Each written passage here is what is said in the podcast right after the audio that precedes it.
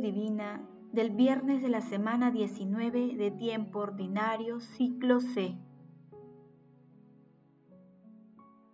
De modo que ya no son dos, sino una sola carne, pues lo que Dios ha unido, que no lo separe el hombre. San Mateo capítulo 19, versículo 6.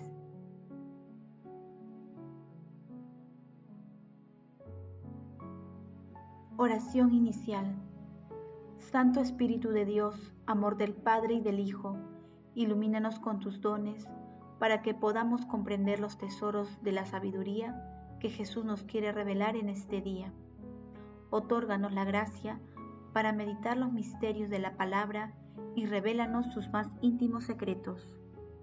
Madre Santísima, intercede ante la Santísima Trinidad por nuestra petición. Ave María Purísima, sin pecado concebida. Paso 1. Lectura. Lectura del Santo Evangelio según San Mateo, capítulo 19, versículo del 3 al 12. En aquel tiempo se acercaron a Jesús unos fariseos y le preguntaron, para ponerlo a prueba, ¿Es lícito al hombre divorciarse de su mujer por cualquier motivo? Él le respondió, ¿no has leído que el Creador en el principio lo creó hombre y mujer y dijo, por eso dejará el hombre a su padre y a su madre y se unirá a su mujer y serán los dos una sola carne? De modo que ya no son dos, sino una sola carne, pues lo que Dios ha unido, que no lo separe el hombre. Ellos insistieron. ¿Y por qué mandó Moisés darle acta de repudio y divorciarse? Él le contestó, por la dureza de su corazón, Moisés les permitió divorciarse de sus mujeres, pero al principio no era así. Por lo tanto, yo les digo, el que se divorcia de su mujer, a no ser en caso de unión ilegal y se casa con otra, comete adulterio. Los discípulos le dijeron, si esa es la situación del hombre con respecto a su mujer, no conviene casarse pero él le respondió, no todos entienden este lenguaje, solo a quienes se les ha concedido. Hay eunucos que nacieron así del seno de su madre, otros porque fueron castrados por los hombres, y hay otros que decidieron no casarse a causa del reino de los cielos. Quien puede entender, que entienda. Palabra del Señor, Gloria a ti, Señor Jesús.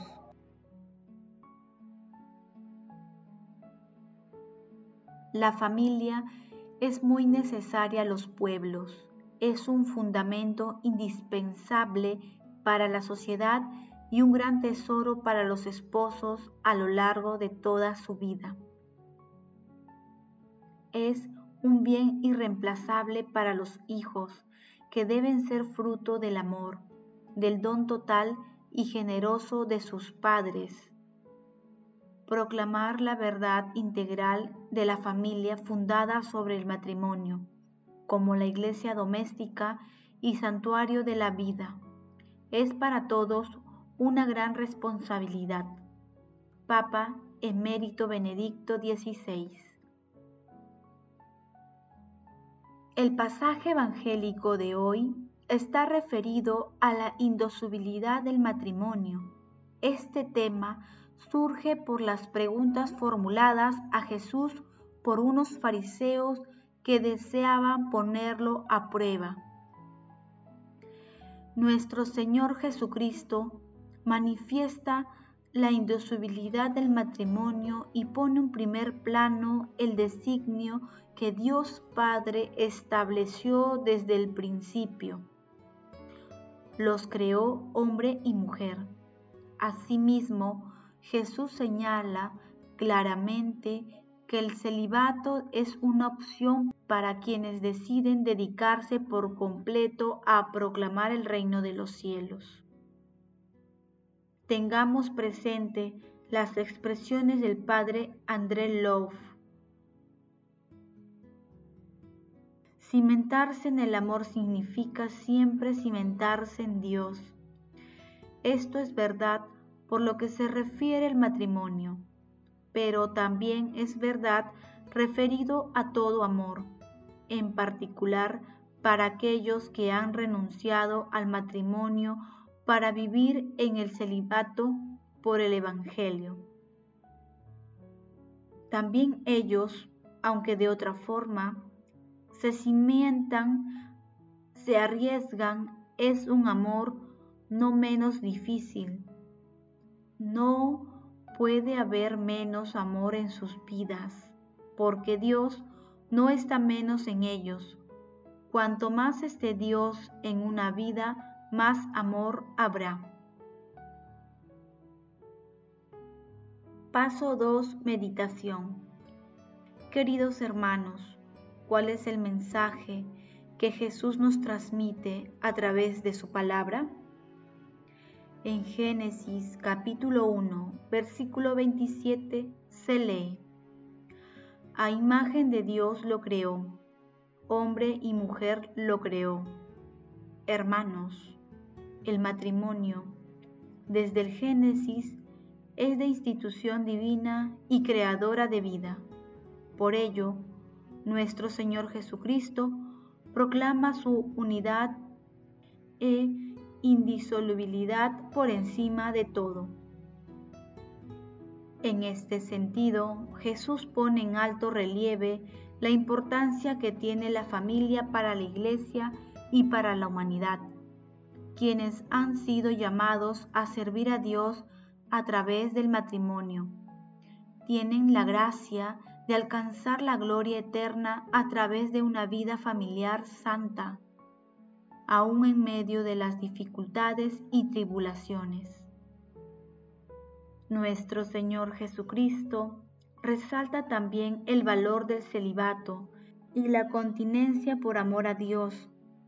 Quienes han recibido la vocación del celibato apostólico tienen también la gracia de alcanzar la gloria eterna a través de su entrega total al servicio de Dios.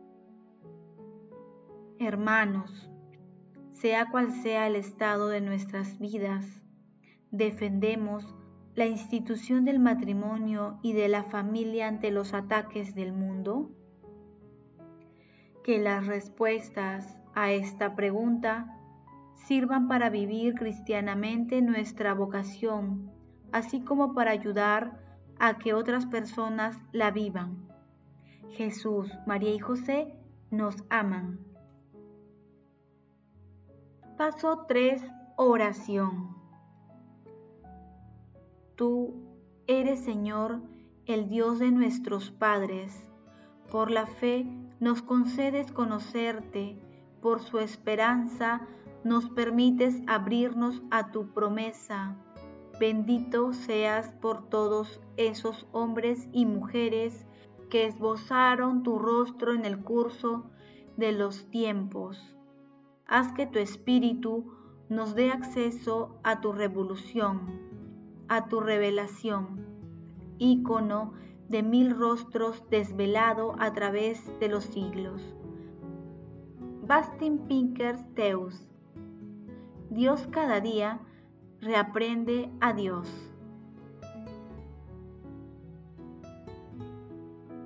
Dios cada día reaprende a Dios. Padre eterno, gracias por nuestras familias, por nuestros padres, por cada uno de sus integrantes. Ayúdanos a crecer en el amor y así contribuir a construir un mundo de amor, paz y solidaridad. Santísima Trinidad, protege y bendice a todas las familias del mundo para que, a pesar de las dificultades y tribulaciones, sean el reflejo de la Sagrada Familia. Amado Jesús, ilumina a los novios para que antes de dar el paso de la unión matrimonial, te reconozcan como el más grande amor de todo hombre y de toda mujer. Amado Jesús, amado Jesús, tú que no quieres excluir a nadie de tu acción redentora, concede tu divina e infinita misericordia a todas las almas del purgatorio, especialmente a todas aquellas que más la necesitan. Madre Santísima, Madre de la Divina Gracia, intercede por nuestras peticiones ante la Santísima Trinidad. Amén.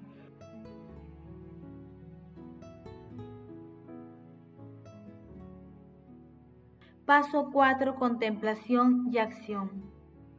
Hermanos, contemplemos a Dios con un comentario de Tertuliano.